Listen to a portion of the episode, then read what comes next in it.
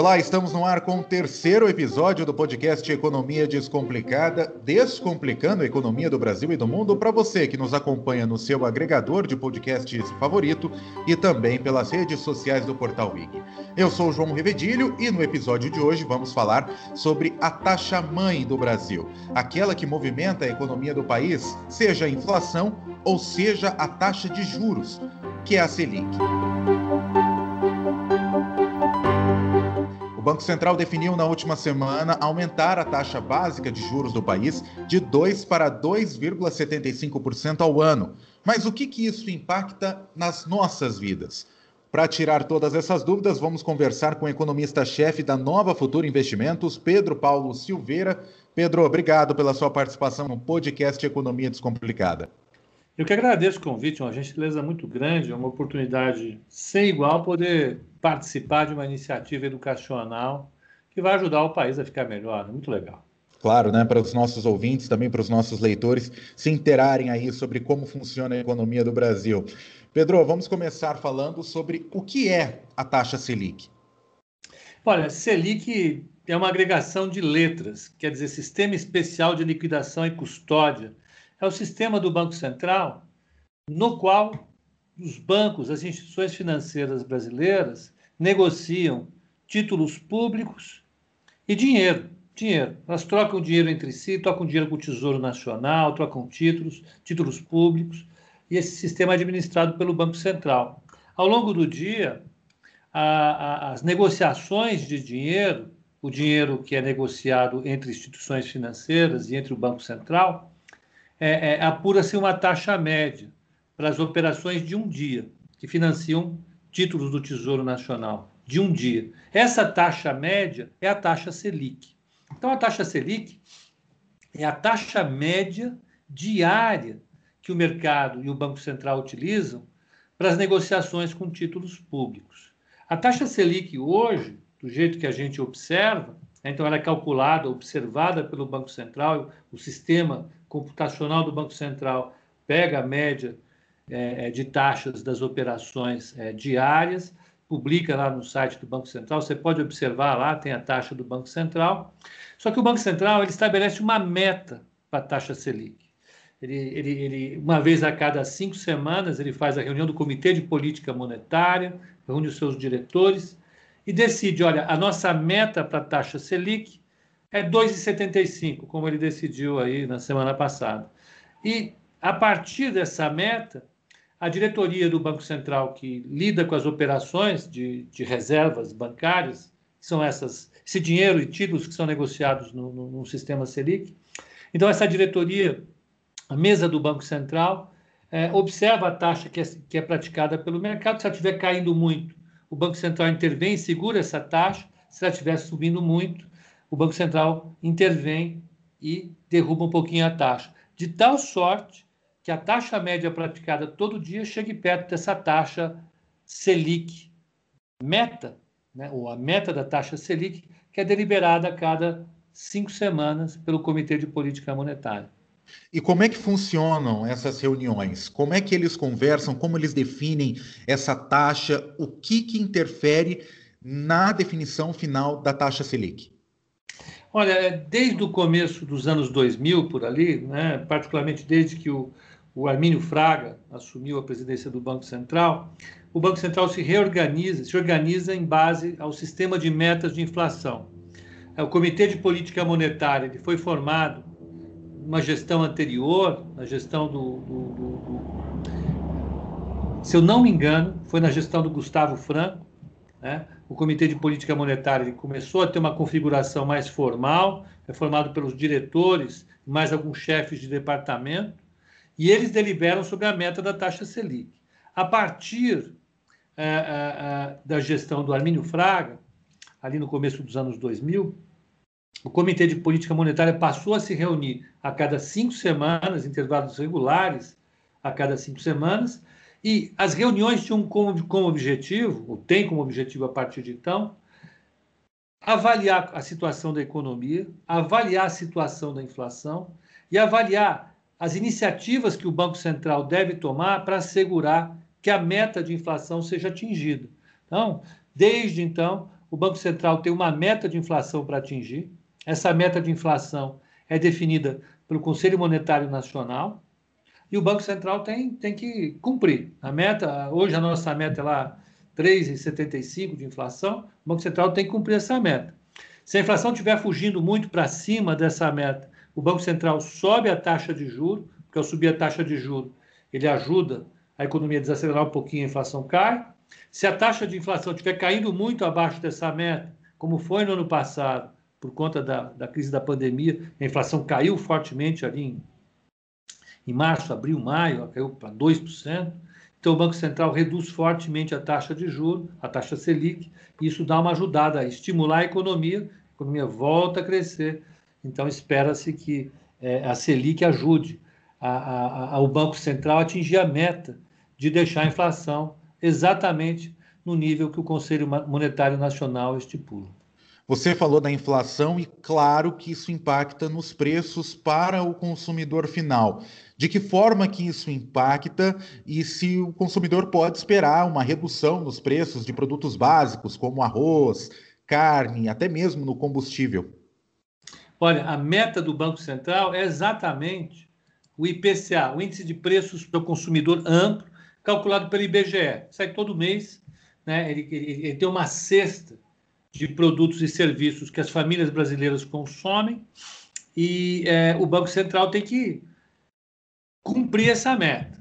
A meta tem que ser cumprida. Então, o, a, a, se os preços estiverem subindo demais no supermercado, se o arroz estiver subindo demais, o feijão estiver subindo demais, como subiu o ano passado, a gasolina, gás de cozinha, energia elétrica, existe existe uma cesta toda de, de, de, bens e serviços que estão dentro do IPCA. Se essa cesta tiver os preços subindo muito acima da meta do Banco Central, o Banco Central sobe a taxa de juro. Quando ele sobe a taxa de juro, a gente sabe isso pela experiência, por modelos teóricos bastante é, é robustos na teoria econômica, dos formuladores de política de bancos centrais no mundo inteiro, a gente sabe que quando a taxa de juros sobe, a atividade dá uma caída, quando a atividade cai, a pressão sobre a inflação diminui. Quando a inflação, a inflação é, diminui, o poder de compra das famílias fica assegurado. Por outro lado, quando a atividade está muito fraca e os agentes econômicos têm, têm dificuldade para colocar todos os seus bens e serviços no mercado, por falta de demanda, a inflação cai, como caiu no ano passado. Então, o Banco Central reduz a taxa de juros para dar uma estimulada na economia. E é dessa maneira, através do, do índice de preços ao consumidor, que o Banco Central observa o que, que as famílias estão é, é, lutando, pelejando mais ou menos para adquirir os bens que estão ali na gôndola do supermercado ou que chegam em casa através do gás, do gás de cozinha, ou gás encanado, energia elétrica. É dessa maneira, através do IPCA, que o Banco Central recebe esses inputs, essas informações acerca de preços que as famílias brasileiras estão pagando. Antes de voltarmos para o impacto na população, eu gostaria de fazer uma pergunta para você sobre esse aumento do Banco Central em 0,75% na taxa básica de juros. Uhum. O Banco Central justificou é, a inflação, que está chegando próximo do teto estipulado pelo Boletim Focus, uhum. e também essa crise do coronavírus, que também vem afetando a economia do país. Uhum. Vamos explicar para o nosso ouvinte por que o Banco Central tomou essa decisão. Olha, a, a inflação do Brasil, nesse mês, ou, aliás, informada nesse mês, referente a, a, ao mês passado, já veio forte. Se a gente pegar a inflação acumulada em 12 meses, ela está elevada.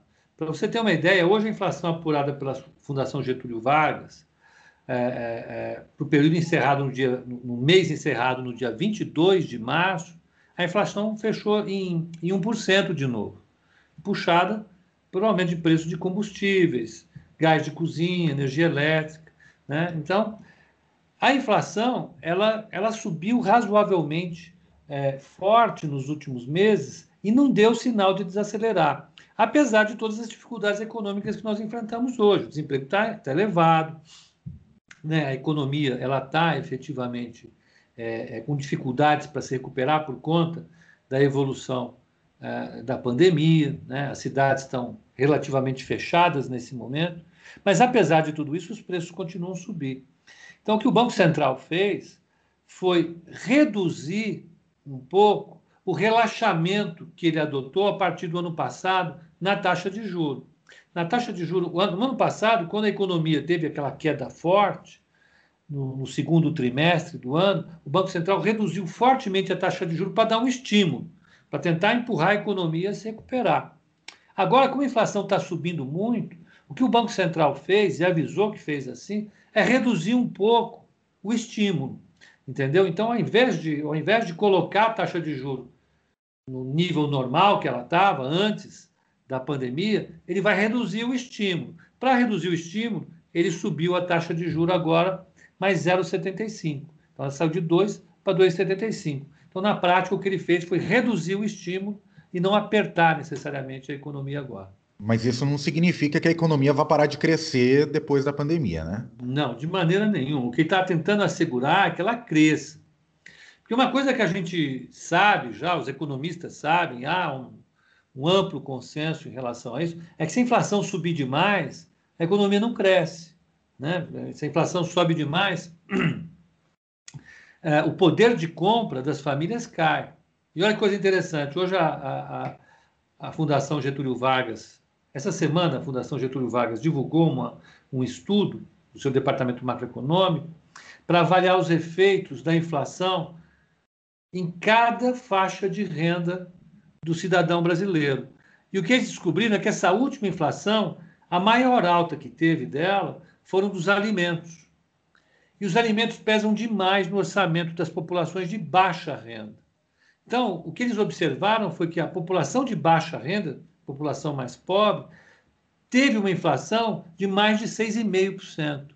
Enquanto a população mais rica, que tem uma participação menor dos alimentos, não que elas comam menos, mas a participação dos alimentos no consumo todo é menor, elas tiveram uma inflação próxima de 3,5%. Então, além de tudo, a inflação é muito injusta. O Banco Central precisa é, é, é, trabalhar para as famílias brasileiras. A, a missão deles é exatamente essa. Pode não parecer, às vezes, muita gente briga, mas o que o Banco Central está fazendo ao controlar a inflação é garantir que o orçamento das famílias não fique tão pressionado pelo aumento de preços. Voltando no impacto para a população, esse aumento na taxa de juros também prejudica financiamentos e empréstimos, né? Explica para a gente o quanto isso prejudica as pessoas que vão fazer um financiamento, seja de carro, seja de casa, hum. ou também um empréstimo no banco. Olha, eu acho assim, se fosse numa, numa situação normal, se, se a taxa Selic tivesse ali nos 5%, 5,5%, uma alta na taxa Selic produziria um efeito bastante razoável sobre a oferta de empréstimo, sabe? Mas como nós estamos numa situação bastante, bastante é, é, estimulativa, né? o Banco Central está praticando uma, uma política monetária bastante frouxa, é o termo que a gente usa, como tem muito dinheiro na economia, e como o Banco Central reduziu bastante as exigências que, eles, que ele faz junto aos bancos em termos de, de compulsórios, não vai dificultar tanto o empréstimo, sabe? A oferta de crédito vai continuar bastante grande para as famílias e para as empresas. Ela pode ficar um pouco mais caro, mas eu não acredito que seja muito mais caro. Se a taxa Selic subir para 5,5% lá no final do ano, então eu acho que aí, comparativamente ao que a gente tinha no final de 2020, por exemplo, as condições fiquem mais apertadas. Então, se você tiver no final, dezembro de 2021, a taxa Selic a 5,5%, eu vou te dizer com certeza as condições de crédito para as famílias e empresas no Brasil no final de 2021 serão mais apertadas do que estavam em dezembro de 2020. Mas eu não sei se é isso que vai acontecer. Sinceramente, eu acho que é, pode ser que o Banco Central pare um pouco antes, pare ali em 4, 4,5, e as condições não se apertem tanto. Bom, já vou emendar então na última pergunta em relação a essa política do Banco Central em colocar a taxa Selic até o final de 2021 entre 5,5% e 6%. Embora você tenha dito que a expectativa, você espera que fique entre 4% e 4,5% para estimular a economia, o Banco Central já pensa numa taxa um pouco mais alta aos moldes de 2019, quando a economia estava em recuperação devido à crise econômica dos últimos anos. Uhum. Como você vê essa expectativa do Banco Central? Ela é positiva para a economia? Ela é negativa para a economia? O que é essa taxa de 5,5% e 6% no fim de 2021? Essa taxa é a taxa que a gente chama de taxa, taxa neutra, taxa natural de juros. Nessa taxa de juros, é, é, não existe nenhum estímulo contra ou a favor da taxa de crescimento. A economia ela opera no seu nível natural, né? como se ela estivesse operando naturalmente. Então é uma taxa neutra. Seria o melhor dos mundos. Eu adoraria que tivesse acontecendo isso, porque isso implicaria numa taxa de crescimento mais acelerada, num nível de desemprego muito menor, significaria que nós já teríamos superado os grandes desafios colocados pela pandemia aqui no Brasil, sobretudo aqui no Brasil. Então seria o melhor dos mundos. Eu adoraria que fosse isso. Só que eu estou um pouco mais cauteloso que o Banco Central, sabe? Eu acho que é, é, a pandemia ainda coloca muitos desafios para o Brasil. Esses desafios é, são enormes, são difíceis, são difíceis de serem é, gerenciados. E eu acho que ainda vai custar um pouquinho mais para a gente atingir essa, essa taxa de crescimento ideal. Eu colocaria isso mais para o meio de 2022, mais para o fim de 2022 do que propriamente dito no final desse ano. Eu acho que o, que o Banco Central está com uma visão bastante otimista em relação ao Brasil. Isso é bacana, é uma sinalização positiva para os agentes econômicos brasileiros, mas eu, eu, eu, eu esperaria um pouquinho mais para ver esse cenário acontecer. Que bom que o Banco Central tem essa visão, não é? Com certeza. Neste terceiro episódio do podcast Economia Descomplicada, nós conversamos com o economista-chefe da Nova Futuro Investimentos, Pedro Paulo Silveira. Pedro, obrigado pela sua participação e até uma próxima. Eu que agradeço. Vou esperar o próximo convite com certeza terá vários outros convites.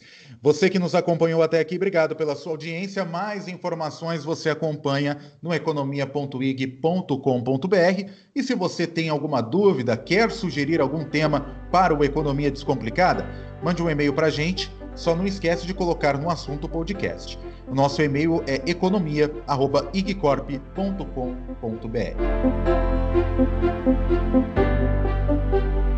Novamente, muito obrigado pela sua audiência e até semana que vem.